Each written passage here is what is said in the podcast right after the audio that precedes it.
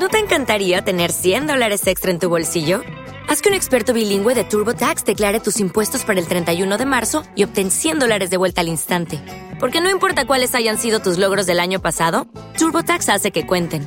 Obtén 100 dólares de vuelta y tus impuestos con 100% de precisión. Solo con Intuit TurboTax. Debes declarar para el 31 de marzo. Crédito solo aplicable al costo de la presentación federal con TurboTax Full Service. Oferta sujeta a cambios o cancelación en cualquier momento. Sumérgete con nosotros en un viaje apasionante para descubrir el impacto del cristianismo en el arte. Esto es Huellas.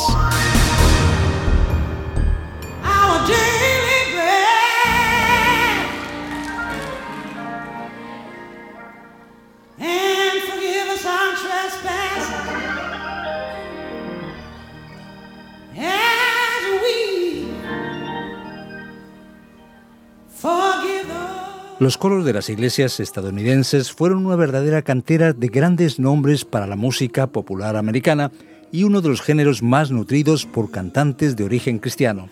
Hablamos de la música soul, como es el caso de Aretha Franklin.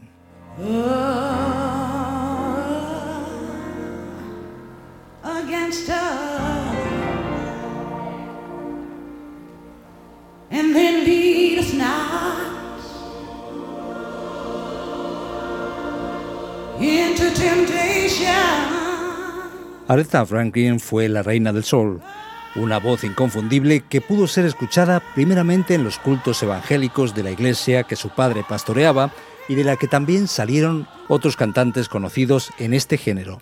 Hablamos también de Mahalia Jackson.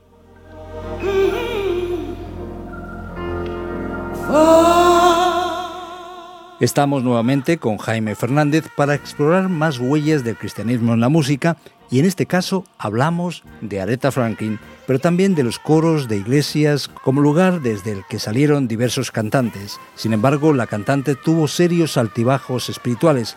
Bienvenido Jaime, ¿cuál fue el desarrollo de la fe en la vida de Aretha Franklin? Estoy encantado de estar con vosotros en esta serie de programas, además con el regalo de poder escuchar música absolutamente extraordinaria. Es curioso cómo pasan los años y siguen no solamente vendiéndose todos los trabajos de Aretha Franklin, Mahalia Jackson y otras muchas que podríamos mencionar de esa época, sino como incluso una de las películas más vistas, la grabación indirecta de Amazing Grace. Um, concierto, doble concierto de Aretha Franklin en una de, las iglesias eh, más conocidas, pero con las canciones gospel, canciones que hablan de Dios.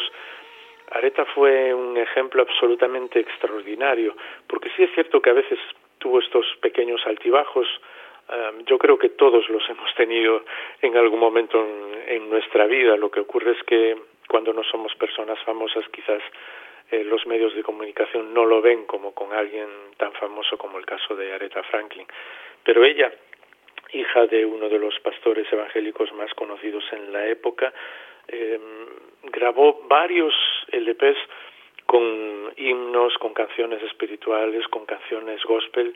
Eh, estos trabajos todavía se pueden conseguir hoy eh, remasterizados en CDs, pero sobre todo ese, ese doble concierto eh, que se titula, que dio lugar a esa película titulada Amazing Grace, en la que se ven un poco los, los entresijos también del concierto los dos días, las personas que fueron, que asistieron a, al concierto, muchos de los músicos más conocidos, como algunos de los que mencionabas, pero incluso músicos que nosotros nos habríamos admirado que estuvieran allí, como el propio Mick Jagger, el cantante solista de los Rolling Stones, pero él era uno de los admiradores también de, de Aretha Franklin.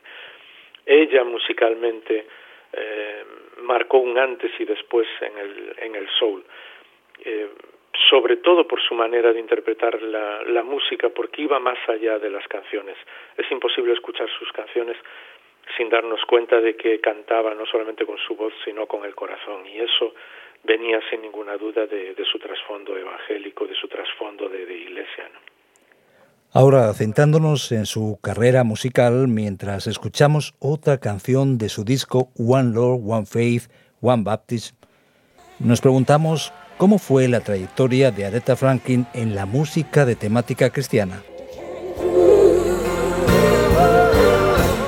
En este disco, que además eh, se tituló las personas que son creyentes o que tienen un cierto conocimiento bíblico se darán cuenta de que el título del disco está sacado de uno de los textos de la carta de Pablo a los Efesios.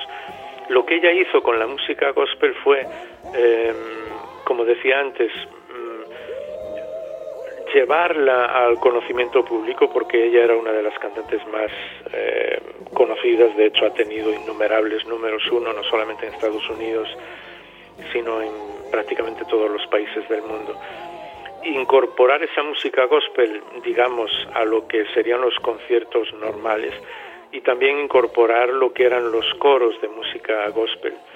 Eh, cuando ella viajaba eran solamente tres, cuatro personas, pero en muchas otras ocasiones era el coro por completo de la iglesia, cosa que después muchos otros cantantes hicieron, hasta eh, la más conocida en los últimos años, la propia Whitney Houston. Y lo que es curioso es que esa eh, esencia de la música gospel, de incorporar a todo el coro eh, gospel en una canción, pues hoy lo hacen incluso gente que no canta ni, ni música gospel, pero sí adapta ese estilo y encontramos coros gospel hasta en anuncios de, de televisión y todo. Eso fue el, el gran impacto en la música de Aretha Franklin. Pero no solamente eso, sino también el hecho de llevar eh, lo que se conocía como espirituales negros eh, a todos, absolutamente todos los lugares de,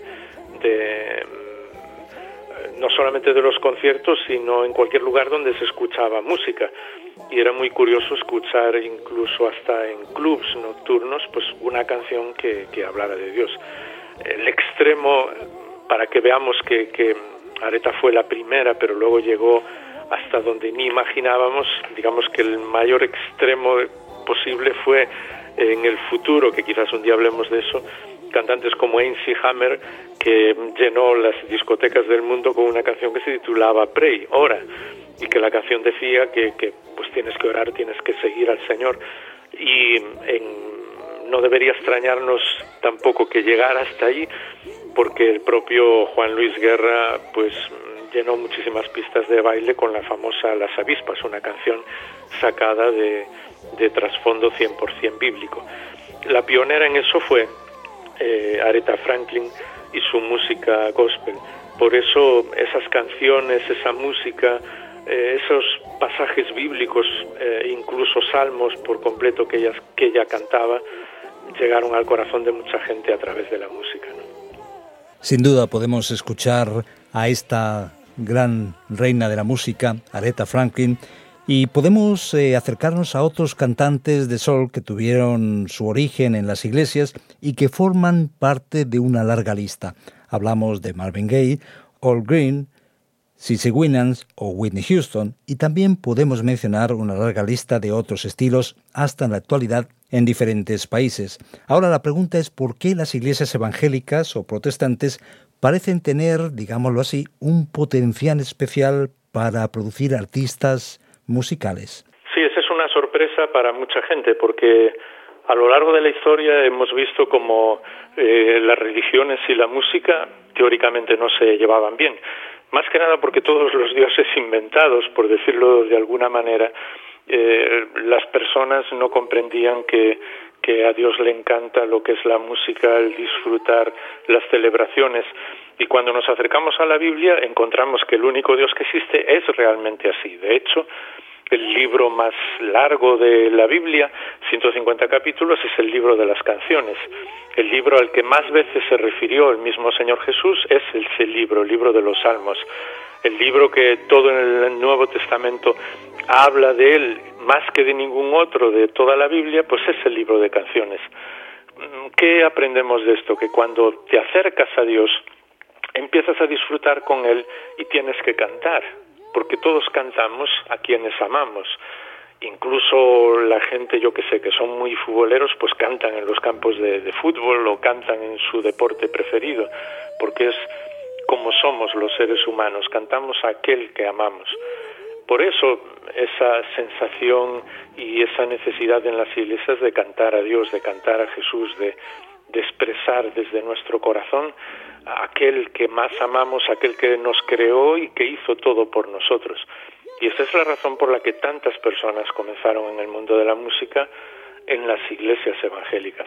Cuando volvemos a Dios, necesariamente volvemos a la música, volvemos a disfrutar del lenguaje que Él creó y que nos regaló, y por eso la música llega hasta lo más profundo de nuestro corazón. Podríamos seguir hablando de tantos músicos y tantas canciones, pero nos quedamos con esto. ¿Qué aprendemos del personaje? Hoy nos hemos acercado a Aretha Franklin. La clave es dónde está nuestro corazón. Eh, un día Jesús mismo dijo que donde está nuestro tesoro está nuestro corazón. Cuando nuestro tesoro es Dios, eh, nuestro corazón y toda nuestra vida encuentra su significado entonces aprendemos a disfrutar de todo lo que tenemos, de todo lo que podemos hacer. Aretha Franklin nos enseñó a disfrutar de la música porque tenía su corazón en expresar esa música para Dios. Los que somos músicos o los que podamos hacer música, pues expresaremos esa música. Eh, cualquier otra persona, sea cual sea las cualidades que Dios le ha dado, cuando nuestro corazón está con Dios, expresamos todo lo que tenemos para Él. La clave es esa pregunta, porque donde está nuestro tesoro está nuestro corazón. Si nuestro tesoro son cosas finitas que se acaban, que se terminan o que podemos tener, como yo que sé, dinero, posesiones o placer o lo que sea, nuestro corazón siempre va a estar limitado. Pero cuando nuestro corazón está en Dios, aprendemos a disfrutar de todas las demás cosas. Esa es la gran lección pero no solo en la, en la historia o en la vida de un cantante o una cantante en este momento, es la gran lección para todos nosotros. Cuando nuestro tesoro está en nuestro Creador, aprendemos a vivir. Aprendemos a vivir, ese es el desafío. Muchas gracias Jaime Fernández. Quedan quizás algunos personajes eh, por tratar en profundidad, quedan Al Green, Sissy Winans, Marvin Gaye, pero será en otra ocasión. Muchas gracias por tu participación, por estar con nosotros a ritmo de sol y de gospel.